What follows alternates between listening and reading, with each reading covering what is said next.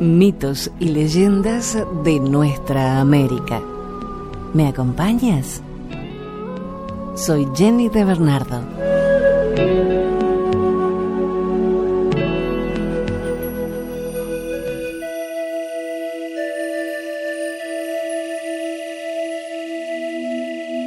La mujer araña, la que teje la vida, gran madre de los indios Hopi nativos de la zona sudoeste de Norteamérica.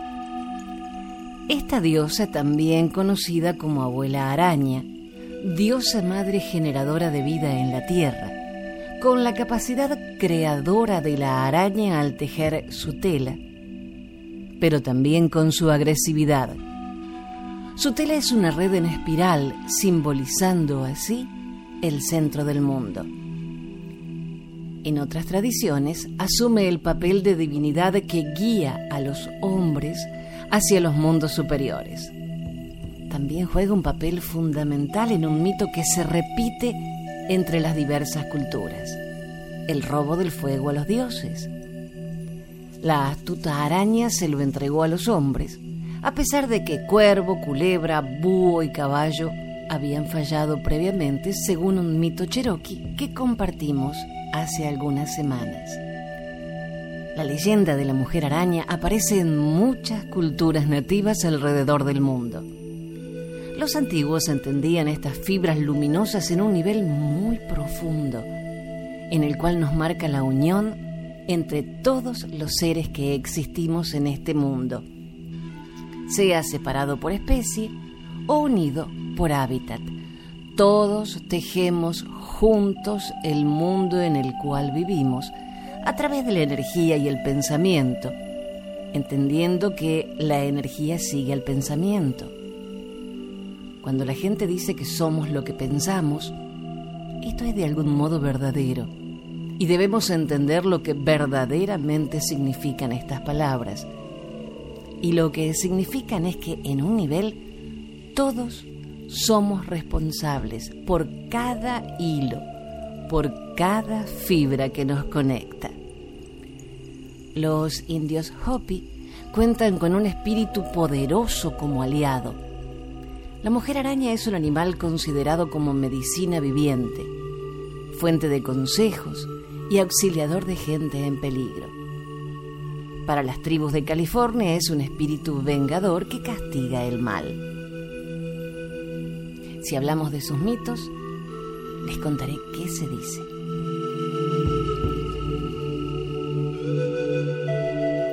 Al principio, solo existían Tawa, el dios sol, y Mujer Araña, la diosa tierra. Todos los misterios y el poder del cielo pertenecían a Tawa, mientras que Mujer Araña controlaba la magia de la tierra. Al comienzo del tiempo una chispa de conciencia se encendió en el espacio infinito.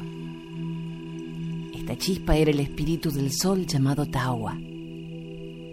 Y Tawa creó el primer mundo, una enorme caverna poblada únicamente por insectos. Tawa observó durante unos instantes cómo se movían y sacudiendo la cabeza pensó que aquella población hormigueante era más bien estúpida. Entonces le envió a la madre araña que dijo a los insectos, Tawa, el espíritu del sol que os ha creado, está descontento de vosotros porque no comprendéis en absoluto el sentido de la vida. Así que me he ordenado que os conduzca al segundo mundo que está por encima del techo de vuestra caverna. Los insectos se pusieron a trepar hacia el segundo mundo. La ascensión era larga, tan larga y tan penosa, que antes de llegar al segundo mundo, muchos de ellos se habían transformado en animales poderosos. Tawa los contempló y dijo, estos nuevos vivientes son tan estúpidos como los del primer mundo. Tampoco parecen capaces de comprender el sentido de la vida. Entonces pidió a la madre araña que los condujera al tercer mundo. En el transcurso de este nuevo viaje, algunos animales se transformaron en hombres. La madre araña enseñó a los hombres la alfarería y el arte del tejido. Los instruyó convenientemente y en la cabeza de hombres y mujeres comenzó a despuntar un destello, una vaga idea del sentido de la vida. Pero los brujos malvados, que solo se sentían a gusto en las tinieblas, extinguieron aquel destello de luz y cegaron a los humanos. Los niños lloraban, los hombres peleaban y se lastimaban. Habían olvidado el sentido de la vida. Entonces la madre araña volvió a ellos y les dijo, Tawa, el espíritu del sol, está muy descontento. Habéis desperdiciado la luz que había brotado en vuestras cabezas. Por consiguiente, deberéis ascender al cuarto mundo, pero esta vez tendréis que encontrar por vosotros mismos el camino. Los hombres se preguntaban perplejos cómo podrían subir al cuarto mundo. Durante largo tiempo permanecieron en silencio. Al fin un anciano tomó la palabra. Creo haber oído ruidos de pasos en el cielo. Es cierto, asintieron los demás. También nosotros hemos oído el caminar de alguien allá arriba. Así pues enviaron al pájaro gato a explorar el cuarto mundo que parecía habitado. El pájaro gato se coló por un agujero del cielo y pasó al cuarto mundo, donde descubrió un país semejante al desierto de Arizona. Sobrevoló el país y divisó a lo lejos una cabaña de piedra.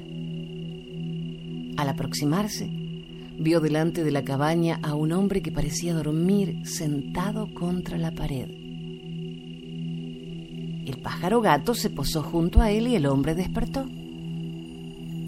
Su rostro era extraño, pavoroso, completamente rojo, cubierto de cicatrices, quemaduras y costras de sangre, con unos trazos negros pintados sobre los pómulos y sobre la nariz. Sus ojos estaban tan hundidos en las órbitas que eran casi invisibles. A pesar de lo cual, el pájaro gato vio brillar en ellos un resplandor aterrador. Reconoció a aquel personaje. Era la muerte. La muerte miró detenidamente al pájaro gato y le dijo gesticulando, ¿No tienes miedo de mí? Respondió el pájaro. Vengo de parte de los hombres que habitan el mundo que está debajo de este. ¿Quieren compartir contigo este país? ¿Es eso posible? La muerte reflexionó unos momentos. Si los hombres quieren venir, dijo finalmente con aire sombrío, que vengan.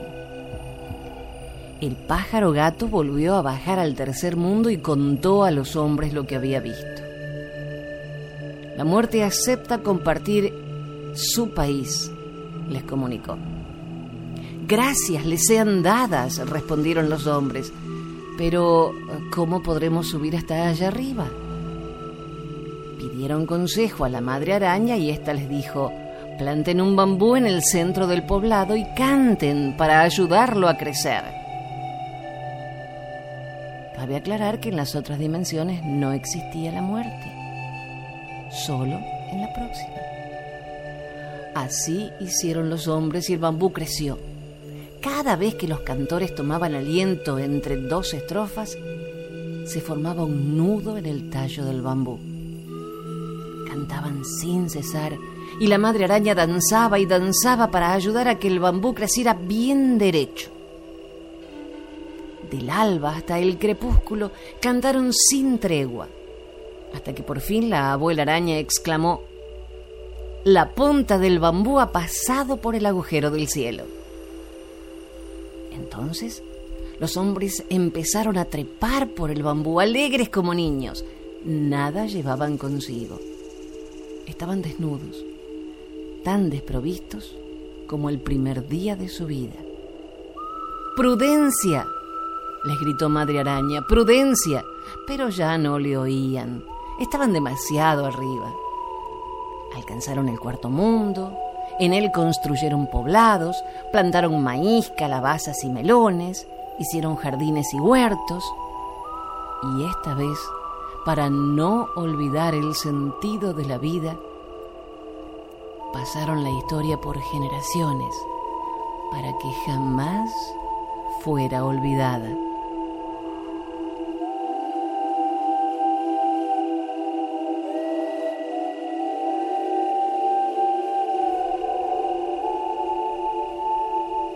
Mito de la creación de la vida por parte de la madre araña nos dice que Mujer Araña recogió tierra de cuatro colores, amarilla, roja, blanca y negra. La mezcló con tuchbala, con saliva, la moldeó y la cubrió con la sustancia blanca de su capa, la sabiduría creativa misma. Al igual que antes entonó la canción de la creación sobre las formas. Al destaparlas, eran seres humanos creados a la imagen de Sotoknang. Luego, creó otros cuatro seres con su propia forma. Eran Ruti, compañeras para los primeros cuatro seres varones. Cuando Mujer Araña quitó la capa, las formas cobraron vida. Corría la hora de la oscura luz morada. Koyangnuptu, la primera fase del amanecer de la creación, primera revelación del misterio de la creación humana. Pronto despertaron y empezaron a moverse. Sin embargo, sus frentes todavía estaban húmedas y un punto blando coronaba sus cabezas. Corría la hora de la luz amarilla. Sikagnuka, la segunda fase del amanecer de la creación, cuando el aliento de la vida llenó al hombre poco tiempo el sol apareció en el horizonte. Secó la humedad en sus frentes y endureció el punto blando de sus cabezas. Corría la hora de la luz roja. Talauba, la tercera fase del amanecer de la creación, cuando el hombre terminado de formar y sólido, con orgullo, volvió la cara hacia su creador. Es el sol, dijo Mujer Araña por primera vez se encuentran con su Padre el Creador. Siempre deberán recordar y observar estas tres fases de su creación. La hora de las tres luces, la morada oscura, la amarilla y la roja, que revelan el misterio, el aliento de la vida y el calor del amor. En ellos consiste el plan que el Creador tiene para ustedes. Como podemos ver, existe una enorme similitud entre las diferentes culturas prehispánicas. Para los aztecas somos la cuarta generación. Para los mayas somos los hijos del quinto sol. El mismo pensamiento se comparte con la cultura peruana. Para todos ellos estamos al borde de la quinta era y para todos existe un principio femenino o diosa madre protectora. Extraído del libro de los Hopis de Frank Waters.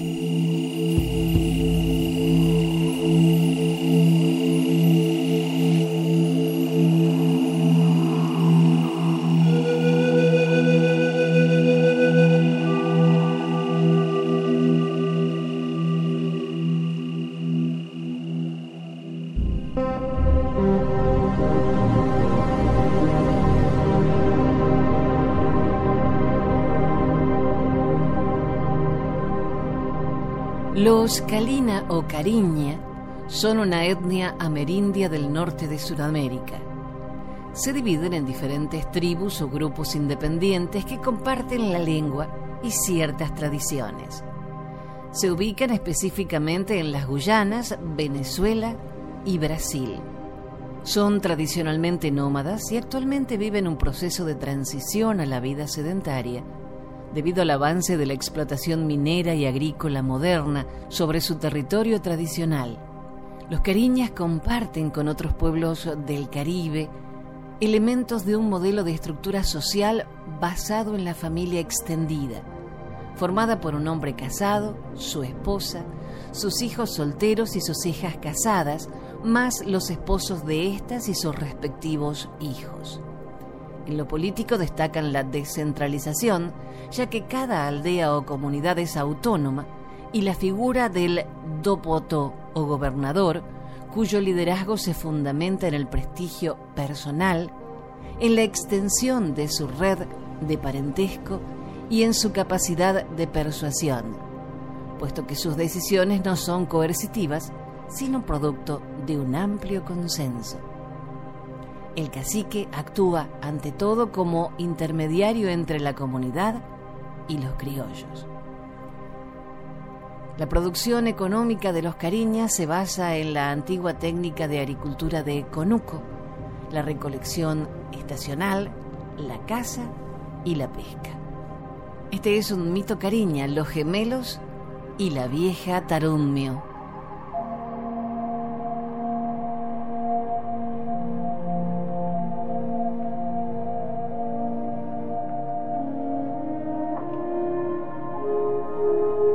Vez el sol se acostó con la luna y ésta salió en estado. Entonces el sol la invitó a parir en su casa. ¿Cómo se va a tu casa? le preguntó la luna. Él le dijo, en la primera encrucijada del camino que va hacia las montañas, debes tomar el sendero donde encuentres una pluma de guacamaya. Más adelante te toparás con una pluma de pájaro lluís. Cerca de allí está mi choza pero debes tener mucho cuidado. Si te equivocas de camino, llegarás a la casa de la Taraunio, la vieja come gente. Llegado el día, la luna salió a parir en la morada del sol. Más inquietos que la madre estaban los hijos dentro de la barriga. La molestaban sobremanera. Durante el camino no hacían más que decir, mira mamá esas flores bonitas, contempla mamá esos frutos maduros. En una de esas, la luna se cayó. Y disgustada por ese atrevimiento de sus hijos, les pegó por sobre la barriga luego de regañarlos. Todavía no estaban afuera y ya fastidiaban. Cuando llegó a la encrucijada, la luna no se acordaba cuál era la señal convenida. Toda aterrada, le preguntó a sus hijos, pero estos enojados no le contestaron. Era de suponer su equivocación, hizo arribo a la casa de la vieja Taraunio. La vieja come gente cocinaba en ese momento. La luna cansada y hambrienta le pidió alojamiento por esa noche. La Tarumnio no pensó dos veces. Le ofreció comida, agua, un cuarto y le ayudó a acostarse. En la noche mató a la luna le sacó los gemelos y se la comió. Desde ese día los gemelos tuvieron por madre a la vieja. En unos días crecieron y se convirtieron en hombres porque en ellos corría sangre de astros. Los muchachos salieron cazadores. Todas las noches traían paujíes, lapas, rabipelados que la vieja en las noches cocinaba y se los comía sin darle nada a los muchachos. La comegente solo les daba una torta blanca con sabor a casabe. Los gemelos, cansados de la misma comida, se preguntaron dónde sacaba la vieja el casabe si ella no sembraba yuca. Entonces se pusieron de acuerdo para observar cómo hacía. De un enorme sapo, la vieja extraía una leche espesa que echaba sobre el budare y de allí salían las tortas de almidón, las sipiipa. Después se ponía a conversar con el animal. Ya llegará el día en que no te sacaré más leche para ellos. De un momento a otro me los comeré. Al darse cuenta de que la vieja no era su mamá, sino un tarumnio, decidieron matarla. Además, al regreso de una cacería de paujíes, oyeron decir a dos de estos lo siguiente. Quien nos está cazando son los hijos de la luna. En la tarde le dijeron a la vieja que pensaban hacer una rosa, o sea, preparar un terreno para la siembra, parte del proceso de conuco, y así poder sembrar. Pero para tener una buena cosecha, era necesario que echaran sus cantos encima de una troja que ellos levantarían. A los dos días estuvo la rosa y se montó la troja en el tercero.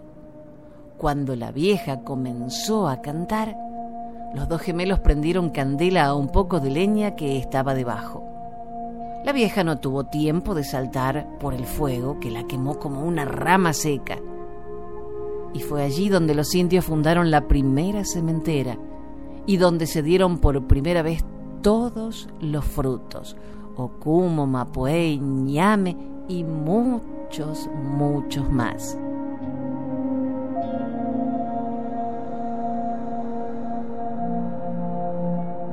Extraído de Literatura Indígena Venezolana de Fray Cesario de Armellada y Carmela Betivenga de Napolitano.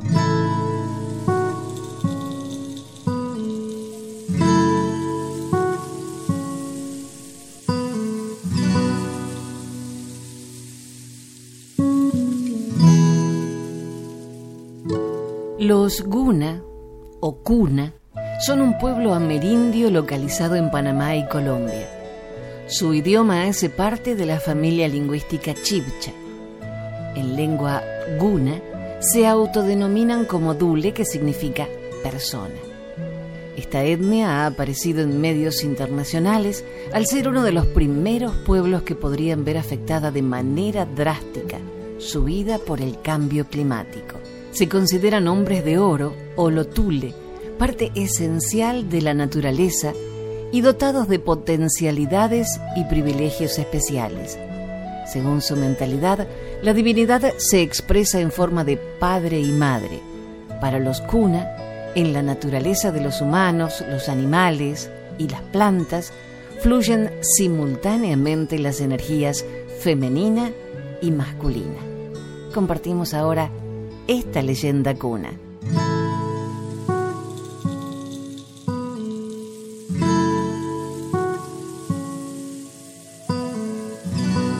El tigre y el fuego. Vivía el tigre a la orilla del río.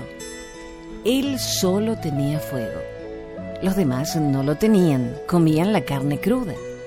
Una vez los demás quisieron buscar fuego.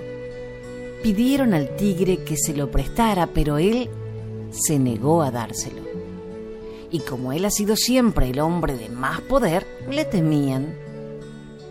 Sabían que en el tiempo de la lluvia, el tigre ponía fuego debajo de la hamaca para calentarse.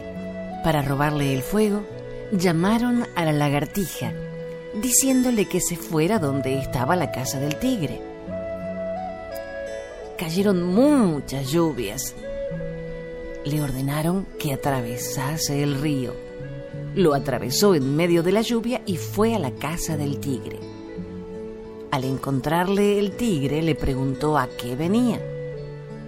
Y la lagartija contestó que venía a hacerle el favor de ayudarle a cuidar el fuego mientras él dormía. Como caía mucha agua, todos los fuegos que se encontraban dentro de la casa del tigre se habían apagado y solo quedaba el que se encontraba bajo la hamaca. La lagartija se puso a ayudarle. Viendo que el tigre estaba ya dormido, se dio a apagar el fuego. Pero el tigre se despertó y le preguntó por qué lo estaba apagando. La lagartija contestó que lo estaba cuidando bien, pero que por el frío el fuego se estaba apagando. El tigre volvió a dormirse. La lagartija comenzó otra vez a apagar el fuego, pero antes cogió para sí una chispa de fuego, la metió en su cresta y huyó, atravesando otra vez el río. Despertó el tigre, y divisó su fuego al otro lado del río. Mas como él no sabía nadar y el río había crecido mucho con la lluvia, no podía ir a buscarlo. Así pues, amaneció sin fuego. La lagartija llegó donde estaba su tío y así tuvo fuego la gente, mientras que el tigre dejó de tenerlo, por lo cual le tocó comer la carne cruda, como antes le había tocado a los otros.